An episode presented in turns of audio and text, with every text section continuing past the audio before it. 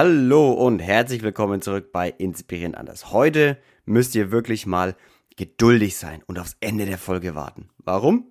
Weil wir heute den Verhaltensökonom Matthias Sutter bei uns haben. Er ist unter anderem Direktor am Max-Planck-Institut, er ist Professor an der Uni Köln und in Innsbruck und er ist auch Autor des Buches Die Entdeckung der Geduld. Ausdauer schlägt Talent. Und genau darum geht's. Erfahrt also, warum du erfolgreicher sein wirst, wenn du geduldiger bist, wie du länger und gesünder lebst durch die Geduld, ob Geduld vielleicht auch von deinen Eltern vererbbar ist und was du generell als Elternteil tun kannst, damit dein Kind geduldig wird, ob wir eine geduldige Gesellschaft sind, die Top-Tipps, wie du wirklich geduldiger wirst und noch vieles mehr. Viel Spaß bei der Folge.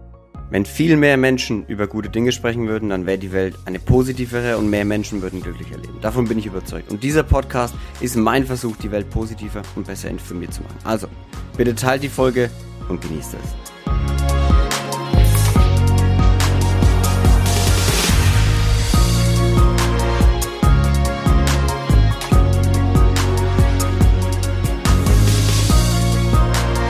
Geduld ist ein Baum mit bitteren Wurzeln, der süße Früchte trägt.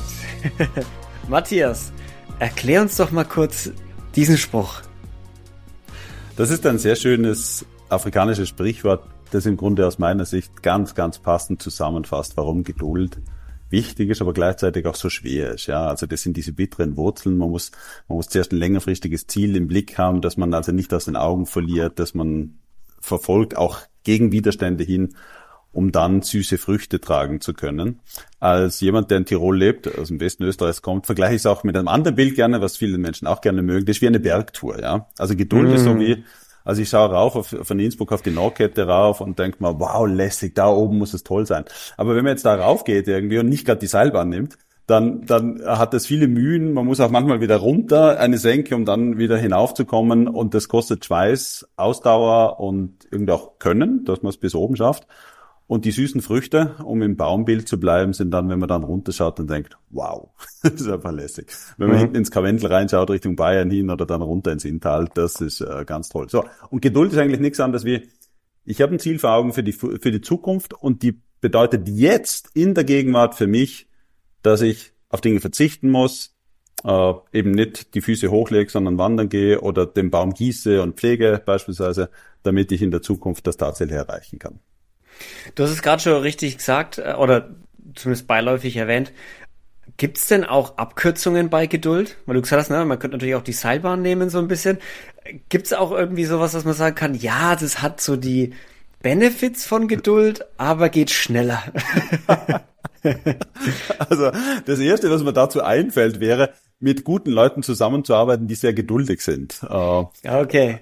Äh, das hilft schon. Also ich hatte ich, ich darf vielleicht sagen, ich hatte mal die Chance, in, in einer österreichischen Talkshow neben, neben Otto Schenk zu sitzen, einer der berühmtesten Regisseure, Theaterschauspieler, Theaterdirektoren, äh, die, die Österreich je hatte irgendwie. Direktor der Josefstadt in Wien.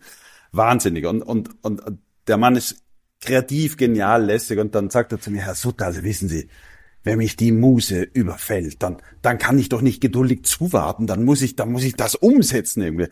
Und dann, dann habe ich ihn geantwortet, habe gesagt, ja, das verstehe ich sehr, sehr gut, aber Sie brauchen schon jemanden, wenn Sie zum Beispiel eine neue Inszenierung an die Wiener Staatsoper oder an die, an die Metropolitan Opera in New York verkaufen, jemand, der Ihre Idee dann wirklich ausarbeitet und das heißt also konkret umsetzt. Ja. Und, und dazu braucht man also, das ist diese Abkürzung, von der du vielleicht sprichst. Mhm. Ja, also wir brauchen jemanden, der so die super Idee hat, wo es hingehen kann und dann aber auch jemand, der das mm. wirklich umsetzt, diesen Weg bis an Gipfel raufnimmt. Also dann kann man auch die Abkürzung nehmen, wenn man solche Leute hat. Aber sonst irgendwie muss man es umsetzen. Ja, das klingt sehr nachvollziehbar, weil generell gerade für Künstler oder auch Schauspieler oder so, die sind ja oft so dieses jetzt nicht richtig mega vorausschauende, sondern äh, freilebende und nicht in irgendwelche Zwänge lebende und dann immer so dieses, ja, wenn mich die Muse packt, dann muss ich das auf Papier bringen und dann habe jetzt aber keine Muße, keine ja. Muße mehr übrig, das sechs ja. Monate auszuarbeiten, um daraus ein Stück zu machen, sondern da, nimm und mach was draus und wenn du, wenn du mich wieder brauchst zum Spielen, dann bin ich wieder da. Ganz genau, ganz genau. Und ich fand es total gut, also eben, wenn ich, also in meinem Buch häufig so wahrgenommen werde, das hohe Lied der Geduld zu singen, dann ja, das tue ich schon. Aber das heißt ja nicht, dass man nicht sozusagen auch diese kreative Phasen brauchen kann, wo man jetzt mal nicht dieses lange fünf Jahre Ziel vor sich hat, sondern jetzt, jetzt geht's um den Moment. Und klar, das gehört auch zum Leben und ist auch ein ganz wichtiger Teil davon. Ja. Ja, du hast ja, also für alle Hörer, du hast dich ja sehr, sehr viele Jahre deines Lebens schon mit der Geduld und Forschung dahingehend beschäftigt. Was waren so, ich habe auch das Buch gelesen, die Entdeckung der Geduld, Ausdauer schlägt Talent, einfach weil es mich angesprochen hat, weil ich gern beschrieben werde als sehr geduldiger Mensch oder äh, ich habe die Geduld von meinem Vater geerbt, wird auch dann oft gesagt, der auch eine Engelsgeduld hat bei sowas. Und deshalb hat mich das gleich gecatcht, weil ich wissen wollte, ah, schlägt Geduld wirklich auch so, oder Ausdauer schlägt es, schlägt es Talent? Was sind so die, die Benefits von, wenn man geduldig ist? Also da muss ich vielleicht gleich ein Geständnis machen. Der Untertitel kommt vom Verlag, Ausdauer schlägt Talent. äh, mir wäre lieber gewesen, Sie hätten gesagt, Ausdauer ist genauso wichtig wie Talent und die mm. meisten Studien deuten ungefähr darauf hin, dass das irgendwie wahrscheinlich die Wahrheit so im Wesentlichen ist. Uh, das ist trotzdem eine gute Nachricht, ja, weil es ist ja so, also viele Leute glauben, ich muss Talent haben für irgendwas und dann geht alles von selber. Nein, das ist nicht der Fall, sondern wir brauchen diese Fähigkeit, uns Ziele zu setzen und sie dann umsetzen zu können. Dafür braucht man auch häufig Hilfe, dass man sie Schritt für Schritt die Ziele kleinteilig macht, damit man nicht enttäuscht wird und am großen Ziel gleich scheitert, sondern Schritt für Schritt vorwärts kommt tatsächlich. Und äh, was ist es? Die Geduld, also die Geduld lässt uns hat auch viel mit Frustrationstoleranz zu tun. Lässt uns bei Durststrecken, ja, wenn es wieder runtergeht in der Senke im Berg, oder wenn der Baum nicht sofort blüht, ja, wenn der Zwetschgenbaum ja. nicht jedes Jahr große Früchte abwirft, die lässt uns durchhalten und irgendwie das Ziel nicht aus den Augen verlieren und nicht sofort aufzugeben. Und das ist das, was man eigentlich braucht. Das ist ganz, ganz wichtig, weil sobald dann die Erfolge kommen ist, wird es ein selbstverstärkender Prozess. Ich vergleiche das auch ein kleines bisschen gern mit, äh, also viele junge Kinder lernen ja Musikinstrumente. Ja, und es gibt ja sensationell begabte Kinder, die spielen Trompete, Flöte, Gitarre, Klavier, äh, was auch immer was noch alles, aber alles nur für eine Woche weil sie sozusagen nicht, nicht lang genug dranbleiben können. Jede Hürde ist schwierig. Ich erinnere mich, wie ich Blockflöte gelernt habe. Es war eine Katastrophe. Äh, ich wollte aufgeben nach, nach wenigen Tagen, weil es so fürchterlich mühsam war. Und diese Phase hat man überall. In jedem Projekt. Äh, man fängt an mit Euphorie und dann kommt die erste Hürde und dann ist die Frage, so, bleibe dran und quäl mich auch mal, äh, beiß einmal auf die Zähne zusammen oder nicht. Und das ist das, was wir Ökonomen als Geduld betrachten, dass wir eben nicht dem, dem schnellen jetzigen Erfolg nachrennen, sondern auch mal für das Ziel in der Zukunft gewillt sind, Investitionen jetzt zu tätigen, mehr Zeit aufzuwenden, länger dran ja. zu bleiben, auch mal darunter zu leiden, möchte ich fast sagen. Ja, ist auch vielleicht, ich musste sofort an die Gründungsphase von meiner Podcast-Agentur denken. Weil es war so richtig, jeden Tag aufgestanden, Angebote geschrieben, Leute angerufen, E-Mails geschrieben, was auch immer. Und das bestimmt für ein halbes Jahr, dreiviertel Jahr. Jede Woche wieder, nee, ist nichts für mich, nee, will ich nicht, nee, geh lieber zu einer großen Agentur, bla bla bla, die ganzen Gründe und so dieses, ah, diese Pain und dann jeden Tag wieder so fragt, so, boah, wofür mache ich den Scheiß überhaupt? Das will kein Mensch will dieses dieses Produkt haben von mir. Aber dabei ist es doch gut. Ja und dann dieses Überzeugung zu haben, auch nach der Euphorie, ich mache das weiter. Ich habe mir das vorgenommen, ich mache das weiter. Und auf einmal, boom, kam jemand, der gesagt hat, ja okay, lass uns anfangen. Und das war wie so ein Knoten, der Platz. Ne? Dieses, okay, nächste Woche kam noch einer, die Woche darauf noch einer und noch einer und noch einer. Waren fünf, fünf neue Kunden in einem Monat auf einmal da und dachte ich so, wo waren die die acht, neun Monate davor? Aber dann auch dieses Früchte ernten, ne? Ja, Bittere ja. Wurzeln im Sinne von viel Ablehnung, viel Arbeit, ja. wo du keinen, keinen Erfolg siehst, wo du keine, ja, kein, nicht dafür bezahlt wirst, wo du nichts davon hast, dass du das machst. Und dann aber irgendwann diese Gewissheit zu haben, das klappt, ich, das, das funktioniert. Ich muss dem Zeit geben und dann eben die Früchte ernten. Das ist, passt wieder schön ins Bild. Da muss ich eben jetzt auch dran denken. Gerade aus einer Business-Perspektive, wenn man jetzt kein Sportler ist, sondern bei mir hören auch viele, die, die ein eigenes Business haben, Selbstständige sind, so dieses, es wird immer diese Phasen geben, wo du dich wirklich fragst, wozu mache ich den Scheiß eigentlich, ja? Nur ja. Mist, ja, ihr regt mich alle auf. ja, und das gibt, das gibt in jedem Beruf und in jeder Lebenssituation, wo du einfach denkst, wow, wann sehe ich endlich Licht am Ende des Tunnels? Und da ist diese Fähigkeit, nicht sofort aufzugeben, wahnsinnig wertvoll. Ja. Würdest du sagen, du hast jetzt zwar gesagt, dass Ausdauer schlägt jetzt nicht das Talent, sondern es ist ungefähr gleich wie das Talent. Aber würdest du schon sagen, dass Ausdauer, Geduld oder die, die Schmerztoleranz eine der wichtigsten Tugenden ist, egal ob man jetzt Business hat oder einfach Angestellter ist oder was auch immer oder für Kinder. Würdest du sagen, das ist eine der wichtigsten Tugenden, die man, die man so lernen kann? Ja und drei Rufezeichen.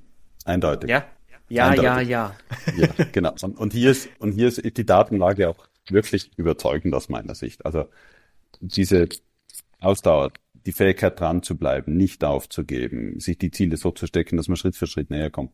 Das ist etwas, was äh, für die Schulbildung ganz, ganz wichtig ist. Das weiß man glasklar, also ausdauernd, äh, um es zu illustrieren. Stell dir vor, wir beide sind gleich intelligent, aber du bist geduldiger. Dann ist zu erwarten, dass du mit höherer Wahrscheinlichkeit mehr Jahre an Schulbildung machen wirst und nicht früher im Vergleich zu mir aus der Schule gehen wirst. Jetzt längere Schulbildung ist in unseren westlichen Gesellschaften immer auch mit besseren beruflichen Aussichten insgesamt verbunden. Also ich rede jetzt nicht nur von Schule, sondern auch Hochschule natürlich insgesamt. Und hier hat, selbst wenn du, selbst wenn du zwei gleich intelligente Leute nimmst, dann ist die Fähigkeit dran zu bleiben an der Sache das, was praktisch diesen kleinen Unterschied macht, um noch länger dran zu bleiben, dann eine bessere Ausbildung zu bekommen, dann bessere berufliche Aufstiegsmöglichkeiten haben, dann bessere Einkommenserwartungen mhm. zu haben tatsächlich. Und also im beruflichen und auch finanziellen Bereich ist es glasklar. Es ist auch relativ klar, im gesundheitlichen Bereich, was auch ganz interessant ist, äh, Leute, die praktisch mehr Selbstkontrolle, mehr Ausdauer haben, an Dinge dran zu bleiben, die sind in der Regel gesundheitlich auch besser dran, ist auch relativ einfach erkennbar. Ja, also es kostet manchmal Überwindung, sich auf den Home-Trainer zu setzen, also manchmal eigentlich mir immer, äh, oder oder äh, beispielsweise laufen zu gehen oder was anderes irgendwie einfach in Bewegung zu machen, als eben gemütlich vor dem Fernseher zu sitzen und bei einem Fußballspiel äh, mit irgendwas äh, dabei zu sitzen. G ganz klar, das ist die genau, genau gleiche Eigenschaft wie in der beruflichen Ausbildung sehr, sehr wichtig. Also auch das können wir eindeutig äh, sehen ja. in den Daten. Und äh, alle diese Sachen, beruflicher Erfolg, höhere finanzielle Erwartungen, äh, die man haben kann, bessere Gesundheit, das ist alles, was aus meiner Sicht sehr, sehr wünschenswert ist. Jetzt vielleicht etwas ist das genau der richtige Punkt hier zu betonen, dass wir hier nie von Schwarz-Weiß sprechen. Wir sprechen immer von Wahrscheinlichkeiten. Also jemand, der geduldig ist, der hat halt eine höhere Wahrscheinlichkeit, eine bestimmte Ausbildung länger zu machen und nicht aufzugeben mittendrin im, im, Ausbildungsweg. Der hat eine höhere Wahrscheinlichkeit, dass er beispielsweise einen besseren Gesundheitszustand hat. Also es ist nicht so, dass zum Beispiel Eltern, ach, mein Kind ist ganz ungeduldig, also nicht gleich die Hände über dem Kopf zusammenschlagen, die, die Zukunft hat noch gute Chancen, äh, aber wir reden von, von kleinen Wahrscheinlichkeiten, die aber alle in dieselbe Richtung gehen. Das heißt, wenn ich das richtig verstehe, Matthias, also auch gerade für Kinder oder auch für Eltern so dieses, erstens, es ist jetzt kein Weltuntergang, wenn das Kind nicht super geduldig ist im ersten Moment. Man kann Geduld auch lernen, habe ich verstanden. Wie kann man Geduld vielleicht selber lernen? Für jemanden, der jetzt in, in meinem Alter so Anfang 30 ist und sagt, ich bin einfach zu versucht, immer das Glück sofort in die Hand zu nehmen, als vorausschauend zu planen zum Beispiel. Lass mich mit ein bisschen jüngeren Menschen anfangen, anstatt okay. 30. Ähm, also da gibt es einen Satz, der bereits alles aussagt. Geduldige Eltern haben geduldige Kinder. Und das hat im Wesentlichen zwei Gründe. Das eine ist, wahrscheinlich gibt es eine genetische Komponente, aber dazu wissen wir in der Forschung noch nicht ausreichend stabil genaues, um das wirklich ganz fest zu zurren, mit welchen Anteilen das der Fall ist. Aber es gibt einige also Hinweise, dass es durchaus eine, eine genetische Komponente geben kann. Was aber ganz klar ist, ist das Vorleben. Also das heißt nichts anderes wie, dass wir im Grunde, wenn wir, wenn wir Kinder erziehen, eine Vorbildfunktion haben, wie wir mit Aufgaben umgehen, die eben nicht an Ort und Stelle sofort gelöst werden können. Das heißt nichts anderes wie, also werfe ich sofort die Flinte ins Korn, sage ich, na okay, das ist ganz normal, die Dinge brauchen noch mal länger, werde ich äh, ungehalten, wenn sie länger dauern, bleibe ich länger dran, kommuniziere ich das auch mit meinen Kindern, dass, schau, das ist ganz normal, ja, manchmal braucht man Wochen, manchmal braucht man Monate, um etwas erreichen zu können und das Ziel haben wir gehabt und jetzt haben wir es geschafft beispielsweise. Und das kann, also beim Erlernen von Instrumenten ist das vollkommen klar, dass man das sofort sieht. Das ist aber auch beim Fußballspielen auch so, ja. Nicht jeder hat sofort den perfekt, die perfekte Schusstechnik. Wenn's, äh, denkt man mal an Väter, die mit ihren Söhnen auf dem Fußballplatz stehen irgendwie. Äh, aber das gilt eben genauso, wenn, wenn Mütter mit ihren Töchtern Klavier spielen beispielsweise. Es ist genau dasselbe. Und dieses Vorleben ist etwas, was, was unglaublich prägend ist. Und da wissen wir mittlerweile, dass also hier die ersten Lebensjahre ganz, ganz wichtig sind. Was wir auch mittlerweile wissen, ist, dass es mehrere, also es gibt mehrere Studien, die ganz schön zeigen, dass Bildungsinterventionen helfen können, dass man junge Menschen, sagen wir jetzt im Alter in der einen Studie von sieben, acht, neun, zehn Jahren, bewegen dazu kann, die Zukunft stärker im Blick zu behalten. Äh, lass mich das ganz kurz illustrieren. Das war eine Bildungsintervention in, in der Türkei mit über Tausende von Schülern. Und in einer dieser Interventionsgruppe, wie wir sagen, wurde im Unterricht zum Teil mit sogenannten Szenariotechniken gearbeitet. Das heißt nichts anderes wie, stell dir vor, du hast einen mühsamen Schulweg, du hast ein bisschen Taschengeld, es gibt äh, aber überhaupt keinen öffentlichen Verkehr und du hast einen mühsamen Fußweg in die Schule. Ja? Jetzt könntest du ein halbes Jahr dein Taschengeld sparen und danach hättest du genug Geld, um dir ein Fahrrad zu kaufen, dass dieser blöde Schulweg nicht mehr so mühsam und so lang ist. Aber das heißt gleichzeitig, dass du in diesem halben Jahr eben nicht ins Kino gehst, mit Freunden Eis essen gehst, äh, sonstige Kleidungsstücke kaufst oder sonstige Hobbytätigkeiten finanzieren kannst. Szenariotechnik heißt jetzt, versuch dich mal hineinzuversetzen, dass ein halbes Jahr vorbei ist. Und dieses halbe Jahr vorbei kann jetzt in zwei Richtungen gelaufen sein. Einmal, du hast wirklich gespart, hast auch die Entbehrungen gehabt. Denk dran, ja, du konntest manche Dinge nicht tun, die deine Freunde und Freundinnen dabei machen. Und im anderen Fall, ja, es ist einfach normal weitergelaufen wie bisher, Eis und so weiter, aber dann hast du immer noch den Schulweg genauso wie ihn jetzt hast insgesamt. Und schreib doch mal zusammen auf, was haltest du davon? Ja, in beiden, in beiden Positionen. Nicht im Sinne von wertend, dass äh, wie die schwäbische Hausfrau sparen ist gut, ja, und darum sparen wir jetzt aufs Fahrrad, sondern äh, sag doch mal, wie, wie stehst du dazu? Und diese Szenariotechnik, andere Gruppen haben was ganz anderes gemacht, führt dazu, dass diese Kinder drei, vier, fünf Jahre später, wenn du sie vor die Wahl stellst, willst du 10 Euro heute oder 11 Euro in einem Monat, systematisch wahrscheinlich die 11 Euro in einem Monat nehmen. Und das ist genau das Maß, das wir an Geduld haben. Ich warte zu auf den größeren Ertrag in der Zukunft. Und das können diese Szenariotechniken tatsächlich systematisch leisten und noch über Jahre hinweg. So, jetzt sind wir also schon mal sieben, acht, neun, zehnjährigen und die können wir über ja. Jahre hinweg in dieser Fähigkeit verbessern. Weiter, Erwachsene sozusagen, da zeigt sich, dass es ganz wichtig ist, Klarheit über die Ziele zu haben und die dann kleinteilig zu implementieren. Also heißt nichts anderes wie, du willst ein großer Podcaster werden, also man fängt vielleicht nicht mit der Idee an und ich will der Weltgrößte werden, ja, also nur, da kann man da scheitern dran, fürchte persönlich, sondern man setzt sich Ziele in dem, was ist denn mein Ziel, wie weit will ich kommen im ersten Jahr beispielsweise. Und jetzt ganz wichtig, welche Schritte muss ich setzen, um dieses Ziel erreichen zu können? Letztlich ist es ja immer nicht ganz in deiner Kontrolle, aber du musst die Dinge definieren, die du beeinflussen kannst, klarerweise. Ja, es gibt viele andere Faktoren auch noch, die eine Rolle spielen. Und jetzt, das sich bewusst zu halten, das zeigen so Studien über, über Studenten beispielsweise, wenn es, um Prüfungsvorbereitungen beispielsweise geht, wenn man sich das bewusst hält und kleinteilig vorstrukturiert, dann kann man auch diese Ziele besser erreichen. Und das ist das, was der Ökonom als Geduld betrachten wird, dass er nämlich heute auf was verzichtet, um morgen etwas mehr davon tatsächlich zu haben. Mhm. Wenn ich jetzt aber mal einfach den hier, man sagt auf Englisch immer so schön Devil's Advocate spiele und sage, ja, dieses Kind hat dann darauf verzichtet und hat sich dann ein Fahrrad gekauft. Könnte ich nicht auch argumentieren aus einer ungeduldigen Sicht? Aber wäre das Kind nicht glücklicher, wenn es Eisessen gewesen wäre, mit seinen Freunden Sachen gemacht hätte, statt jetzt jeden Cent zweimal umzudrehen und so? Also Kinder ja. doch, müssen doch auch ja. leben irgendwo. Ja, ja. Das ist eine super Frage, Luca. Ähm, also da wurde schon gefragt, Herr Sutter, predigen Sie einen asketischen Lebensstil ohne Lebensfreude und ohne alles? Äh, also ich glaube, das ist eine berechtigte Frage. Ich glaube, ich tue das nicht. Aus folgendem Grund. Wir hatten schon darüber gesprochen, dass mittel- und langfristig betrachtet geduldigere Menschen höher gebildet sind, bessere Berufschancen haben, attraktivere Jobs tatsächlich haben, gesünder sind und so weiter. Alle diese Faktoren, das wissen wir aus der Glücksforschung, sind wichtig für Glück. Langfristig.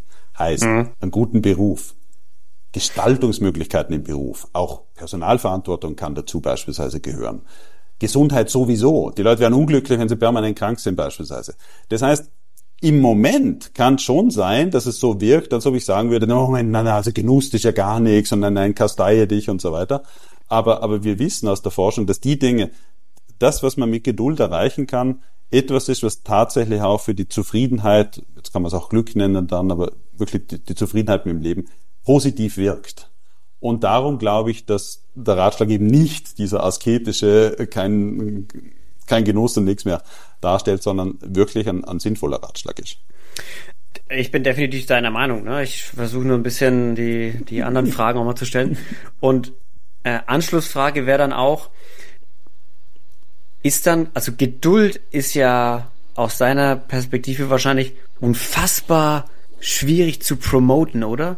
Weil es ist ja auch, wenn wir jetzt so Schlagzeilen uns anschauen, da wird ja nur, bumm, ne, Anführungsstrichen Symbolpolitik. Es muss heute was passieren. Ja. Nicht ja. in zehn Jahren. Wen interessiert, wo wir in zehn Jahren Wir müssen heute 50 Windräder bauen. Und in, was wir in zwei Jahren machen, oder na, klassische politische ja. Versprechen, was interessiert mich mein Geschwätz aus dem Wahlkampf? So, jetzt bin ich ja. erst mal da. Ne, und dieses, was man auch so selber sich verspricht und allgemein ist es ja, also aus einer, aus einer Business-Perspektive würde ich sagen, ist ein furchtbares Produkt zum Verkaufen. Geduld. Ja, äh, das sehe ich, sehe ich so wie du. Äh, also wenn ich dann das Privileg habe, über mein Buch und über das Thema, das ich wichtig finde, sprechen zu dürfen, dann kann ich die Leute schnell mitnehmen und überzeugen. Ja, das ist tatsächlich wichtig irgendwie. Aber die reagieren alle gleich wie du, dass sie sagen, aber es ist brutal schwierig, den Leuten zu vermitteln, weil sexy ist das nicht. Also das, sexy ist es nicht, ja. Nee, weil doch heute geht alles eigentlich um den schnellen Erfolg insgesamt. Und da kann ich nur gegenhalten, ja, verstehe ich, absolut. Und ich verstehe die Versuchungen auch, die dahinter stecken. Aber langfristig würden wir uns oft einen Gefallen tun, wenn wir diesen äh, Versuchungen nicht kurzfristig nachgeben würden. Und das, äh, das musst du im Grunde in der Familie anfangen vorleben. Da brauchst du keine staatliche Werbekampagne dafür, weil das wird ohnehin nichts nützen. Vermutlich nicht.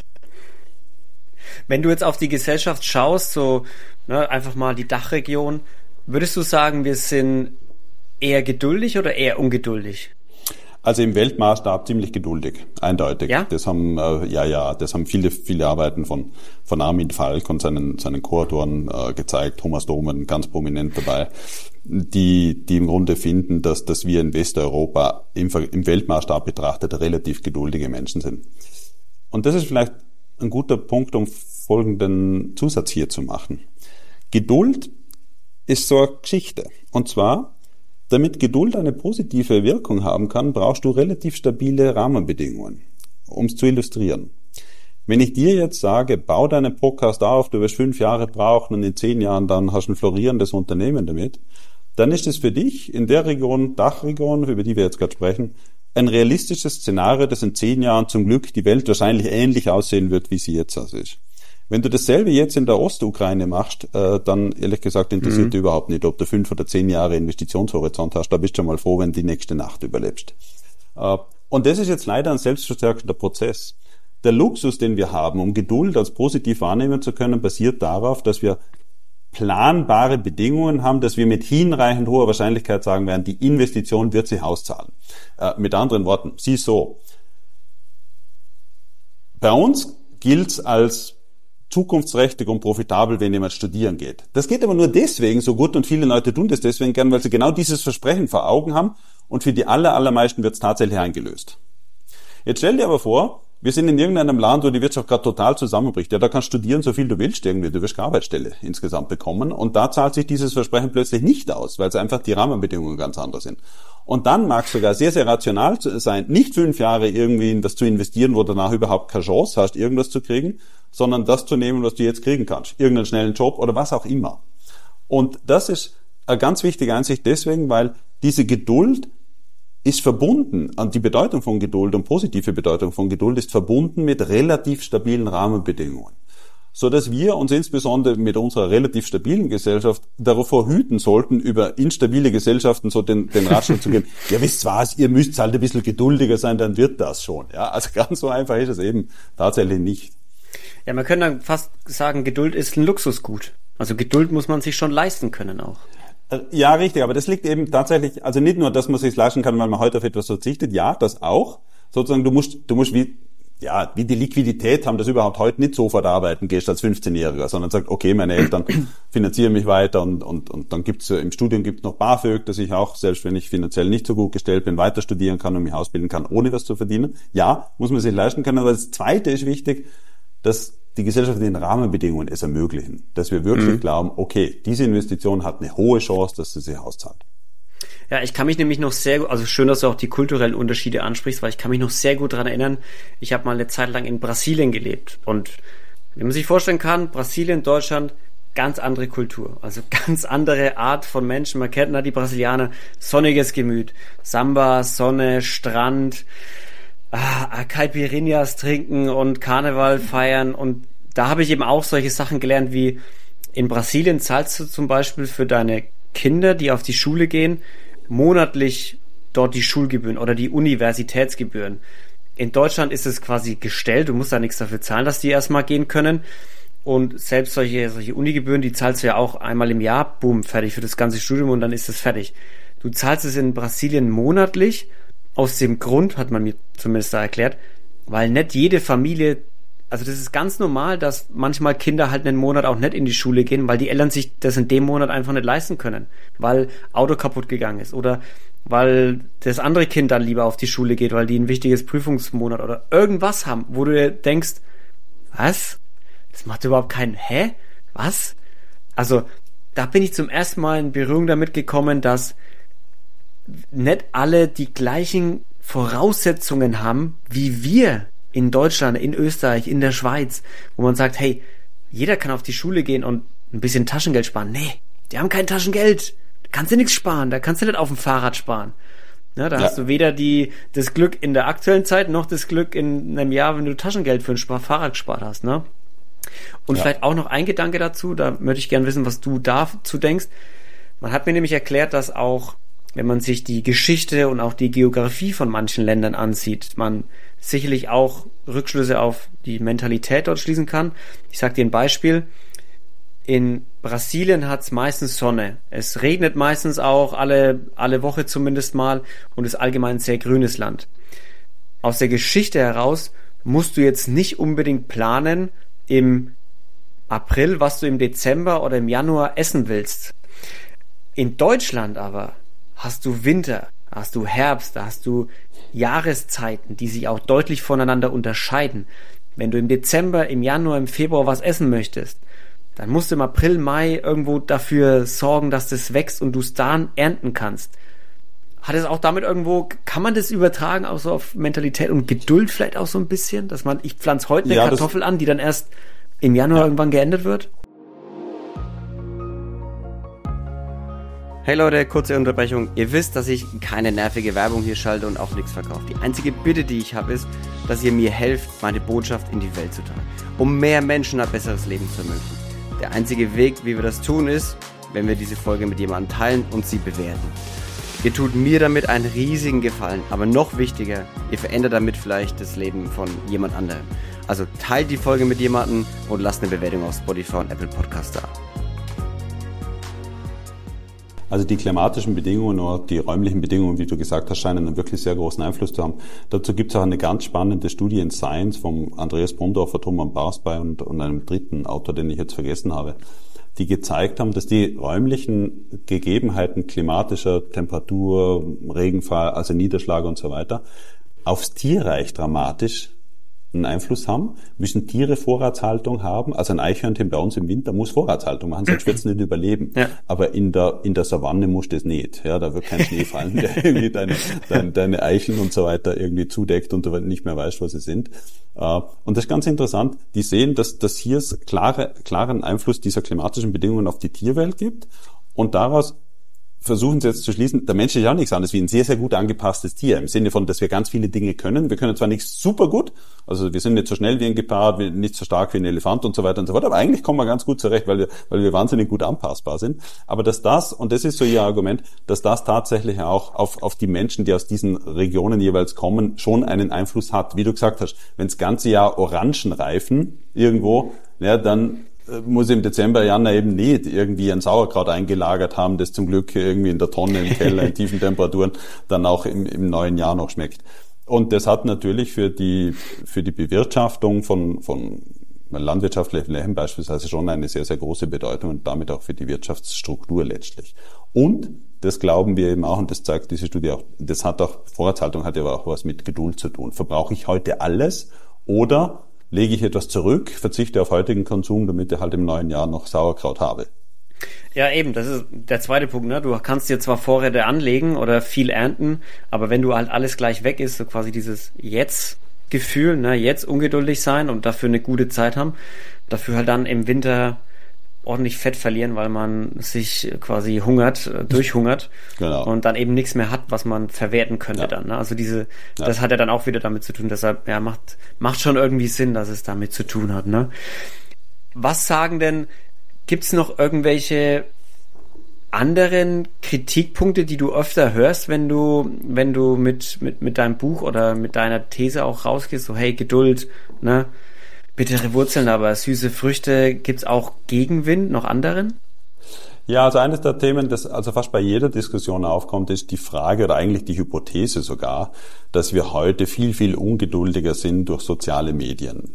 Hätte ich jetzt auch also, vermutet. Auch durch ja. Amazon oder solche Dinge. Ne? Du kannst heute bestellen, genau. heute noch da. Ja, also meine Antwort als Wissenschaftler äh, ist eine andere wie meine Antwort als Privatmensch. Äh, lass mich als, als Privat, lass mich als Privatmensch anfangen. Ich, habe auch den Eindruck, ja, dass sich das alles noch mehr beschleunigt hat und, und damit äh, eigentlich noch schwieriger es ist, Geduld zu propagieren und zu bewerben auch. Als Wissenschaftler möchte ich sagen, es ist nicht ganz so einfach, über, über lange Zeitreihen hinweg, über Jahrzehnte mit derselben Messmethode Geduld sauber zu messen. Dazu haben wir relativ wenig äh, in, in Gesellschaften äh, Zeit rein. Ich weiß also nichts, was stabil belastbar wäre, dass wir wirklich sagen können, heute ist das Geduldslevel in der Bevölkerung um so und so viel Prozent beispielsweise geringer als wie vor 30 Jahren. Äh, und darum bin ich hier immer, weil es diese, diese vergleichbaren langfristigen Studien aus meiner Sicht kenne ich keine, nicht gibt, bin ich da immer vorsichtig als Wissenschaftler zu sagen, ja, das ist so und die sozialen Medien sind der Grund dafür. Äh, aber als Privatmensch, glaube hat, hat es eine, hat es eine mhm. suggestive Erklärungskraft für, für die Probleme, die wir haben. Denn, also muss man ja sagen, wenn man heute eine E-Mail in einer Stunde nicht beantwortet, ist man schon spät, ja, aber wenn man WhatsApp nicht beantwortet, ist man noch später. also, ja. Und Instagram und so weiter selbiges. Also ich glaube, das verleitet schon dazu, dass man sofort, und das ist ja auch, man muss ehrlich sagen, das ist auch der Trick dieser sozialen Medien, man kriegt sofort eine Rückmeldung, es ist diese sofort spontane Belohnung im Belohnungszentrum des Gehirns und, und, und das ist alles nicht zuträglich einer langfristigen Orientierung und geduldigen Perspektive. Ja, ich meine, gerade auch die Algorithmen in sozialen Medien sind ja auch darauf getrimmt, schnelles, schnelles Reagieren zu belohnen. Ne? Gerade ja, wenn du ja. Content erstellst, so wie ich zum Beispiel auch für einen Podcast und Co., da gibt's auch immer Leute, die sich da besser damit auskennen, die halt erklären, hey, wenn du was postest, die ersten 60 Minuten sind wichtig, dass du auf jeden Kommentar antwortest und Co., weil dann wird der Algorithmus gepusht und du wirst noch mehr Leuten ausspielen. Ja. So dieses, boah, aber was ist, wenn ich in der Stunde danach halt einfach überhaupt keine Zeit habe? so, ich bin da halt grad ja, gar nicht da, ne? Ja, nicht bloß das. Also über manche Dinge muss man noch ein bisschen länger reflektieren als 60 Minuten, um eine vernünftige ja. Antwort geben zu können. Auch das leidet ja eigentlich darunter, wenn es diesen Zwang gibt, aufgrund des Algorithmus sofort reagieren zu müssen. Jetzt kann man vielleicht manchmal relativ unverfänglich, unproblematische Dinge schnell raushauen, aber manchmal braucht man halt doch ein bisschen länger Zeit, um ein Problem zu durchdenken und dann mit einer sinnvollen Reaktion zu kommen. Ja. Absolut. Aus deiner Sicht als Wissenschaftler, weil du auch gerade gemeint hast, dass gerade so soziale Medien uns eher so in die ungeduldige Richtung ein bisschen lecken, aber gerade, gerade in der Dachregion Westeuropa meinst du, wir sind noch mehr geduldig als ungeduldig. Aber ja. siehst du das Shiften? Also auch wenn es keine also, großen Studien dazu gibt, einfach so aus deiner, ne, gefühlsmäßig. Ist eine, ist eine gute Frage. Also ich, ich sehe keinen unmittelbaren Grund, warum wir im, im globalen Vergleich relativ gesehen plötzlich schlechter darstellen sollten. Also man könnte jetzt mal, also da gibt es keine Belege, man könnte die Hypothese in, in den Raum stellen, die gesamte Welt wird ungeduldiger aufgrund der sozialen Medien, aber dann gibt es keinen Grund, warum wir ein Dach noch viel mehr ungeduldiger werden sollten, als wie die gesamte Veränderung mhm. im globalen Maßstab. Also von dem her glaube ich, dass sich das so schnell sicher nicht ändern wird. Nee, ich meine, ich meine nicht, dass wir ungeduldiger werden als die Welt, sondern dass wir von der aktuell, vom aktuellen Stand, dass wir sagen, hey, wir sind eher geduldig als ungeduldig, dass wir immer ungeduldiger werden. Das, also nicht als das die ist, Welt, sondern generell. Ja, äh, jetzt verstehe, Entschuldige, ich habe die Frage nicht Alles gleich gut. richtig verstanden. Äh, die Möglichkeit besteht, lass es mich so hm. sagen, um, um vorsichtig zu sein. Ja, also wir können ja einfach Folgendes machen. Wenn wir glauben, dass die sozialen Medien uns, uns impulsiver und damit ungeduldiger machen, dann spielen die eine immer größere Rolle die letzten Jahre und das wird nicht aufhören die nächsten Jahre, so dass das alles in diese Richtung zu mehr Ungeduld und zu mehr Impulsivität und weniger Reflexion und weniger Zukunftsorientierung führt. Ja, das ist leider möglich. Hm. Siehst du Gefahren daran, wenn alles ungeduldiger wird, gerade in unserer ja, Dachregion vielleicht? Ab, absolut. Also äh, nicht nur für unsere Dachregion. Also wir wissen, dass Ungeduld etwas ist, was was Prozesse unmöglich macht, die einfach lang brauchen, etwas aufzubauen, kannst nicht von heute auf morgen machen. Ja, also auch kein, äh, kein Unternehmen stellt von heute auf morgen auf der grünen Wiese irgendwas auf und, und dann läuft alles sozusagen. Du, du musst, also der Deutschland-Takt ist doch ein gutes Beispiel, ja. Also da, da muss man geduldig sein, wenn wir bis 2070 den Deutschland-Takt wow. jetzt schaffen. Wobei ehrlich gesagt, das finde ich ja irgendwie äh, fast schon ein PR-Coup, irgendwie das so verkaufen zu können, weil sie hätten eigentlich richtig sagen müssen, wir haben ihn begraben. Ja. Äh, aber, aber gut, das ist, das ist, war jetzt vielleicht ein, ein unpassender Exkurs. Nein, also, Ungeduld ist etwas, was langfristig Wohlstand vernichten wird, weil wir profitable Investitions- und Prozesse und kreative Prozesse nicht mehr bis zum Ende wirklich ausführen werden, wenn wir ungeduldiger sind. Wir werden mehr, mit anderen Worten, im Hier und Jetzt verkonsumieren und weniger für die Zukunft haben. Das ist relativ einfach. Mhm. Ja, weil ich denke mir halt auch so, diese, diese Anreize von außen wirklich sparsam zu sein, werden immer weniger. Also gerade auch das Beispiel mit, dass wir in Deutschland ja im April was anpflanzen müssen, wenn wir im Dezember was essen wollen. Nee, also du kriegst auch im Dezember eine Mango.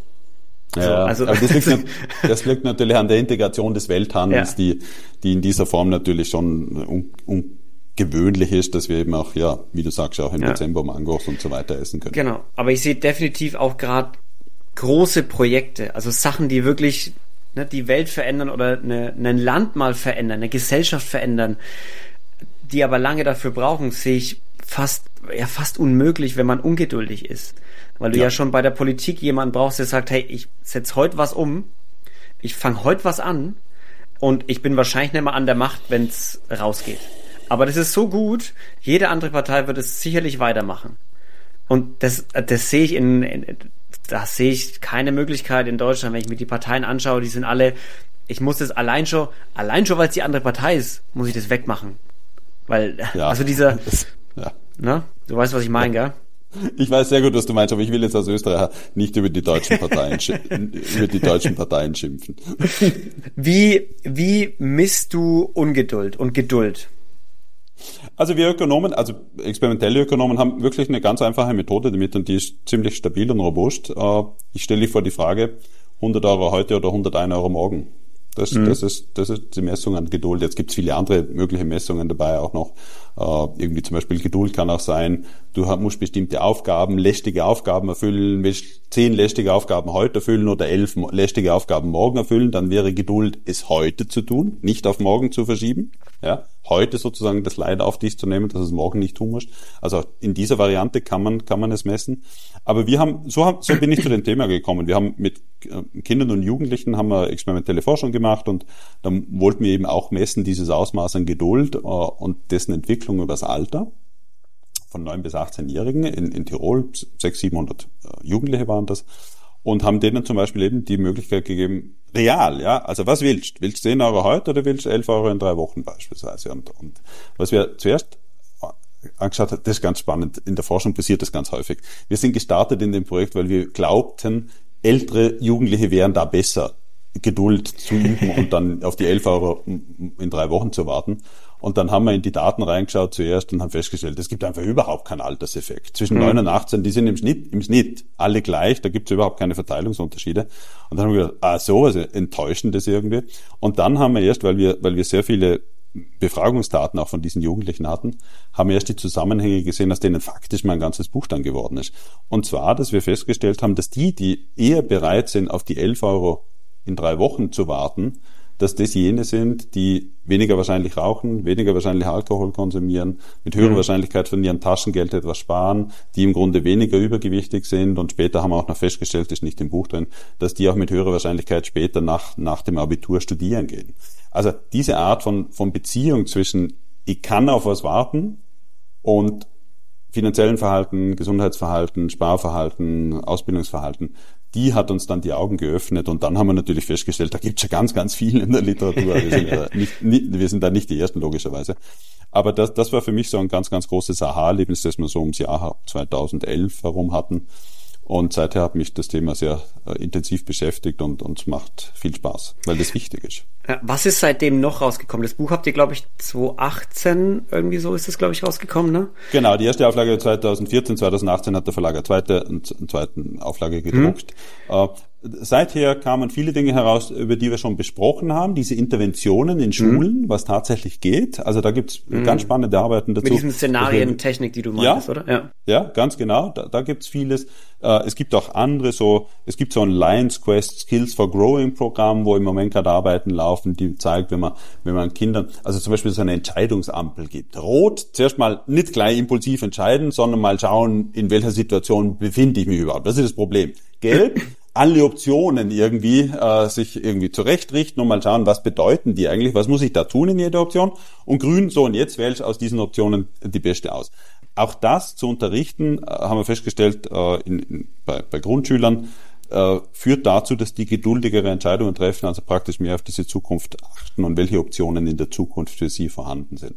Also das ist alles die letzten wenigen Jahre tatsächlich passiert. Ich glaube, da kommt noch mehr. Also wie kann man junge Menschen dazu bringen, dass sie zukunftsorientierter, geduldiger, ausdauernder sind. Äh, was gibt's noch? Es gibt ein paar Arbeiten, die entstanden sind, so Zusammenhang Geduld, Ausbildungsentscheidungen, ganz spannende Sachen, wie zum Beispiel, also Leute, die sehr, sehr ungeduldig sind, die machen etwas, was ganz fürchterlich ist.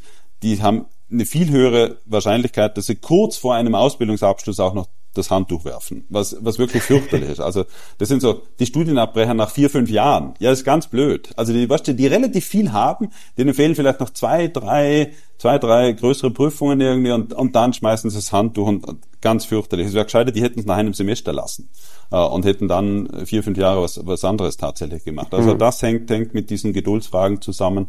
Dazu wissen wir einiges. Äh, die Arbeiten vom Armin Falk sind auch sehr, und Thomas Domen sind total spannend. Diese Vermessung der Welt, Geduld auf, auf Weltskala, Weltniveau insgesamt, wo wir eben sehen, hier in Westeuropa sind wir relativ geduldig, global betrachtet. Da gibt es eben große Unterschiede. In China ist man auch sehr, sehr geduldig, Afrika, Südamerika eher weniger geduldig. Äh, also das sind so ja, also das sind spannende Dinge, die wir seither noch insgesamt in der Wissenschaft dazulernen konnten und äh, die, glaube ich, einfach noch spannende Einsichten gebracht haben. Ja, ja, ich finde es auch super spannend, gerade auch dieses äh, mit dem Gesundheit und weniger Rauchen und ich glaube, es stand auch drin, irgendwie weniger Sozialleistungen beziehend am Ende. Ja. Und deshalb fand ich das so das, also für mich hat sich das Buch sehr gut weggelesen, einfach weil ich auch mich selber so ein bisschen erkannt habe und auch so ein bisschen ähm, mich bestätigt gefühlt habe, so dieses, ja, ja, darum habe ich nie das Rauchen angefangen. Ja, ja habe ich nie genau. angefangen. so dieses, aber generell, wie du schon auch sagst, man kann das jetzt, das sind, das sind Schnitte, das sind Durchschnitte, die kann man nie auf den einzelnen Menschen jetzt übertragen. Und ich glaube, das ist auch für, für alle, gerade auch Eltern wahrscheinlich da draußen, so dieses, hey, ihr müsst wirklich nicht die, Kopf, die Hände über dem Kopf zusammenschlagen. Mein Kind will immer die Schokolade gleich und hebt sie sich nie auf sondern man kann es erstens lernen und zweitens heißt es, ist es jetzt kein Garant dafür, nein, dass nein, nein, dein Kind länger lebt oder was auch immer, ne? Ja, ja, nee, absolut nicht. Aber die statistischen Zusammenhänge sind relativ klar. Also das muss man, muss man schon sagen. Und in dem Sinne zahlt sich schon auch, auch zumindest mal den Gedanken zu verschwenden, wäre es vielleicht gar nicht so blöd, wenn wir ein bisschen längerfristig planen und denken würden. Mhm. Was muss, was wenn du dir, oder wenn du was ändern könntest irgendwo, sei es Schule, Medien, Gesellschaft, was auch immer, damit wir alle geduldiger werden, was wäre so ein, was wäre so ein Ansatzpunkt? Du hast, wir sind schon auf ein paar eingegangen, gerade in Schulen mit den Szenarien, ne? Oder mit diesem Lions Quest, glaube ich, hast du, oder Lions irgendwas ja, genannt. Ja. Gibt es noch irgendwas, wo du sagst, hey, da ist noch ein Riesenhebel, den könnte man eigentlich auch mal ziehen? Also, lass mich vielleicht einfach verstärken, bitte. In der Schule können wir mehr tun. Sagen wir es mal so. Und jetzt möchte ich noch begründen, warum wir dort, glaube ich, aus mehr tun sollten.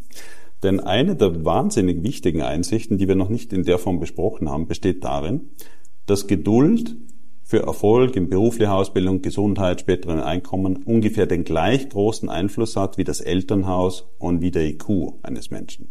So. Jetzt kann man sich das Elternhaus und den IQ nicht aussuchen, ja, im Wesentlichen.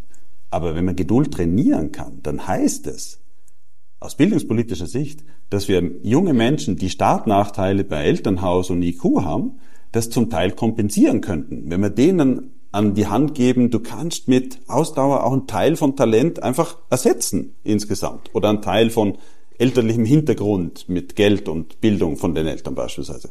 Und das ist doch das, was wir eigentlich wollen. Das finde ich so die tolle bildungspolitische Botschaft dieser ganzen Studien, die wir haben dass wir hier Startnachteile tatsächlich verringern könnten. Nicht nur, dass es unserer Gesellschaft gut täte, sondern tatsächlich auch diesen jungen Menschen aus diesen Bereichen, aus diesen Familien, wo eben diese Startnachteile da sind.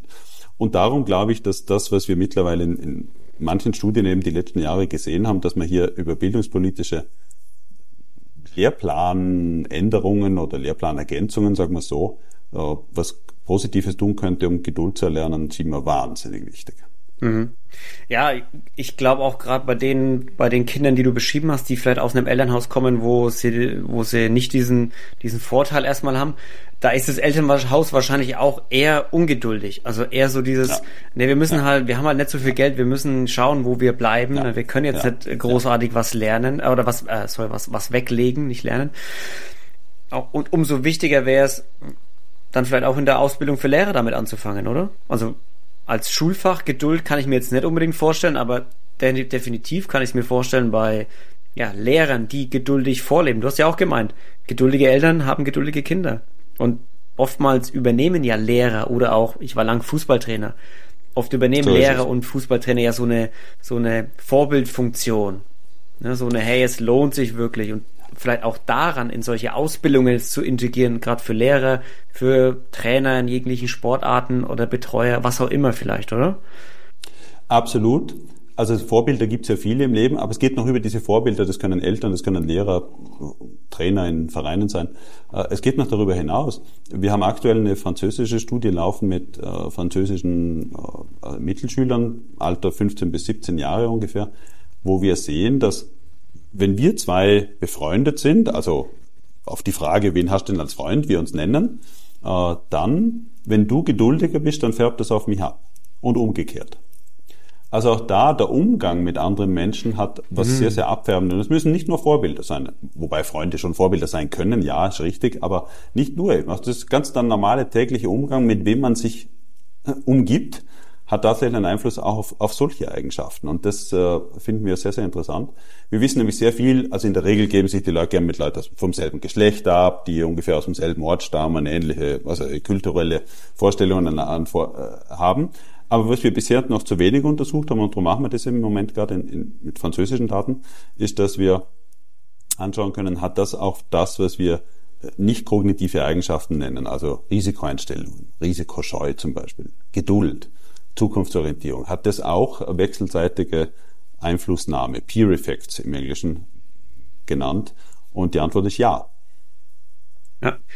Gibt es denn gerade für, für Kinder auch irgendwelche Geduldsspiele? Also sowohl Computerspiele als Handyspiele als Brettspiele oder irgendwas? Da stelle ich mir gerade vor, dass da vielleicht Eltern auch was machen können. Äh, da hast du mir jetzt auf einem völlig falschen Fuß erwischt. Also ich habe zwar zwei Töchter, aber wir haben nie solche Spiele oder sowas gemacht. Darum, darum kann ich jetzt da gar nicht wirklich was, etwas Sinnvolles dazu sagen. Alles gut, alles gut.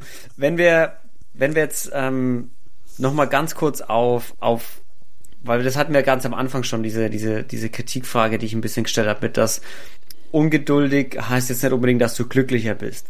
Aber generell, du beeinflusst schon die Faktoren, die Leute angeben, die sie, die, die sie glücklicher machen am Ende, ne? Aber mhm. für alle, die bewusst und gerne ungeduldig sind, Ungeduld kann ja auch, kann doch auch positive Eigenschaften haben, oder? Also wenn ich ungeduldig bin, dass ich zum Beispiel vielleicht hartnäckiger an einem, an irgendwas dran arbeite, um das schnell umzusetzen irgendwie vielleicht. Nee, also also Ungeduld würde ich nie so interpretieren, dass jemand hartnäckig dran ist, an was zum Arbeiten. Aber lass mich versuchen, ein anderes Beispiel zu geben, wo ich glaube, äh, Geduld kann auch fehlgeleitet sein. Also, nehmen wir mal einfach mich. Ja? Also, selbst wenn ich noch so lange geübt hätte, ich wäre wahrscheinlich kein guter Geigenspieler geworden. Ich bin kein sehr feinmotoriger Mensch. So. Jetzt aber stell dir vor, ich bilde mir ein, ich will das unbedingt machen. Und ich mache das und ich übe und ich übe und ich übe und ich übe im Grunde verschwende meine Zeit. Außer es macht mir Spaß, dieses blöde Üben, aber das wäre wahrscheinlich eh nicht der Fall. Karriere wird's auch keine, beruflicher Erfolg wird's auch keiner. Da ist es sinnvoll, wenn man irgendwann mal die Flinte ins Korn schmeißt und sagt, weißt du was, das habe ich jetzt probiert, aber jetzt lass es bleiben. Das Problem aus meiner Sicht besteht drin, wann ist denn dieser Moment? Ich habe mhm. ganz zu Beginn auch mal von diesen Kindern gesprochen, die alle ein Instrument spielen, aber also ganz viele Instrumente spielen, aber jedes nur eine Woche lang, bis sie dann die erste Frustration erleben und es dann in die Ecke schmeißen. Also das ist sicher zu kurz, aber gleichzeitig, wenn du völlig untalentiert bist, äh, da, dann nützt es auch nichts. Lass mich etwas äh, nennen, wovon ich äh, als Österreicher ein bisschen was verstehe. Beim Skifahren ist es so, dass das Gleichgewichtsgefühl unglaublich stark wichtig ist für eine Karriere. Aber Gleichgewichtsgefühl haben nicht alle Leute dasselbe. Du kannst es trainieren, aber wenn du von Natur aus ein besseres hast wie ich, werde ich Jahre brauchen, um überhaupt auf dein Niveau zu kommen. Mhm. Und dann bist du schon längst woanders wieder. Also das, das kann man auch messen. Also ich war mit Sportwissenschaftlern auch zusammen. Also das kann man messen und dann kannst du sagen, ja, also da sind die Voraussetzungen einfach nicht so gut, um es wirklich schaffen zu können. Du wirst es, du wirst es nie aufholen, diesen Nachteil. So. Und so jemand es wird Ausnahmen geben, aber im Schnitt wird so jemand keine erfolgreiche Karriere schaffen können, auch wenn er es noch so sehr probiert. Mhm. Und drum ist es da oft gut, dass wenn einfach die Frustration hoch genug ist, zu sagen, weißt du was, jetzt habe ich wieder nicht gewonnen, jetzt lass es einfach bleiben. Äh, und das ist auch gut, um Dinge abschließen zu können. Geduld darf bitte auch nicht so verstanden werden, und das ist die Spiegelseite von dem, was du jetzt gefragt hast. So im Sinne von, ja, also ich gebe etwas nie auf, ja. Also ich bin der Mensch, der nie Sachen abbricht. Das ist genauso blöd, weil da wirst, da wirst du nie fertig mit den Sachen. Denn nichts ist 100% perfekt, ja. Also du kannst immer sagen, nein, nein, aber ich muss noch ein Jahr daran arbeiten, ein Jahr mhm. dran arbeiten, damit es noch besser wird. Also auch das, also das wäre so wie, äh, ja, ich war zu und eigentlich passiert nie etwas. Das ist auch nicht wirklich wünschenswert. Geduld ist schon etwas, was man nicht erleidet, sondern ökonomisch würde ich sehen als, als ein aktiver Prozess, heute auf was zu verzichten und daran zu arbeiten, dass ich morgen was Besseres draus mache. Ja. Also generell einfach das, das richtige Maß an Geduld finden. Weil es ist schon so, wie ja. du auch sagst, finde ich, ne, dieses, wenn du ewig geduldig bist, du kannst natürlich für 30 Jahre an irgendwas festhalten. Aber wenn dir das immer nur negative Sachen bringt, und da gibt's auch Beispiele, die dagegen sind, ne, wie der Typ von KFC, der mit seinem Rezeptor irgendwie für 30 Jahre um die Häuser gezogen ist und gesagt hat, das wird was, das wird was, das wird was. Und dann wurde es am Ende offensichtlich auch was. Aber für die meisten wird es halt nix. Und ich bin ja. generell eher ein Fan davon zu sagen, hey, beiß dich durch. Ne? Es gibt Hürden, das ist Pain in the Ass, beiß dich durch eine gewisse Zeit lang, setz dir ein Ziel, stell einen Zeitplan dahinter, mach dir einen Plan, arbeite konsequent dran. Ja. Du musst irgendwo kleine Erfolge sehen, dass du zumindest was lernst, dass du besser wirst, dass du ne, um bei meinem Beispiel zu bleiben, dass du näher an Abschlüsse kommst, ne, dass du näher dran bist, dass die Leute sagen, ja, ich, okay, wir machen das, ne? Aber wenn du nach einer gewissen Zeit wirklich immer noch siehst, puh, irgendwie ist es immer noch die gleichen Gründe wie vor einem Jahr oder vor fünf Jahren. Ich weiß nicht, ob es wirklich das ist. Vielleicht muss ich nochmal, vielleicht muss ich noch mal was anderes machen oder das was ganz anderes vorbereiten. Also nochmal das Ganze durchdenken, ne? Ja. Also da bin ich voll bei dir, dass man sagt, hey, Geduld ist bis zu einem gewissen Maße wirklich gut. Aber gerade vielleicht auch Beispiel Schmerzen aushalten, weil wir vorhin auch von der Schmerz, äh, von den Schmerzgrenzen geredet haben. Also dieses auch Geduld mit Schmerzen vielleicht zu haben, ist wahrscheinlich gar nicht so gut im Leben. Ja, ein äh, gewisses Maß, glaube ich, hilft schon. Also äh, schau, äh, ich kenne aus persönlicher Erfahrung auch Rückschläge, ja. Und das sind psychische Schmerzen, sagen mhm. wir mal so, im, im Beruf, in der beruflichen Laufbahn. Da muss man auch den Weg finden, wann wirft man die Flinte ins Korn und wann sagt man, das ist einfach nicht der richtige Weg für mich. Oder wann kommt man über diese Hürden drüber? Ich erinnere mich, ich hatte auch Momente, wo ich gedacht habe, oh Gott, das schaffe ich nie, irgendwie so eine akademische Laufbahn. Äh, ja, aber man kann dazulernen. Und, und so, so schmerzhaft solche Schmerzen, so negatives Feedback auch ist, es ist eine wahnsinnige Chance, was dazuzulernen, aber das tut halt auch oft weh, weil man ja eigentlich gedacht hat, man hat es ja eh schon so gut gemacht. Mhm. Matthias, was würdest du allen da draußen noch als Appell quasi mitgeben für über die Geduld? Ich glaube, jeder sollte der Meinung sein, dass Geduld etwas sehr Modernes, sehr Erfolgversprechendes und zukunftsorientiertes ist und nicht eine altmodische Tugend, die man irgendwann mal vielleicht im Religionsunterricht gehört hat und gedacht hat, die berührt mein Leben nicht. Nein, ganz im Gegenteil. Ich glaube, das ist ganz, ganz zentral für langfristig betrachtet sogar Glück und Erfolg im Leben. Matthias Sutter, meine Damen und Herren. Matthias, sag den Leuten noch, wo finden sie dich, wenn sie mehr von dir und deiner aktuellen Arbeit wissen möchten? Also wenn jemand überhaupt nicht aushält und noch mehr von mir unbedingt lesen möchte, dann äh, gibt, er, gibt einfach in einer Suchmaschine Matthias Sutter ein, beides mit Doppel-T und Matthias mit T, Doppel-T und H. Äh, und dann findet er sofort meine Max-Planck-Seite und ein paar Hinweise auf meine Bücher. Und also ich glaube, es gibt genug Informationen im Netz. Matthias, vielen Dank, dass du heute da warst. Danke, Luca, für das tolle Interview. Leute, und vielen Dank wieder fürs Zuhören. Seid lieb zueinander, bleibt sauber. Bis zur nächsten Folge. Tschüssi. Vielen Dank wieder fürs Einschalten. Ich hoffe, es hat euch gefallen. Vergesst nicht, dem Kanal zu folgen auf Spotify oder Apple Podcast, um keinen Gast und keine spannende Folge mehr zu verpassen. Und lasst auch gerne ein paar Sterne als Bewertung da, wenn es euch gefallen hat. Damit der Health Podcast unglaublich weiter zu wachsen und ihr zaubert mir ein riesen Lächeln aufs Gesicht. Vielen, vielen lieben Dank. Bleibt sauber, seid lieb zueinander.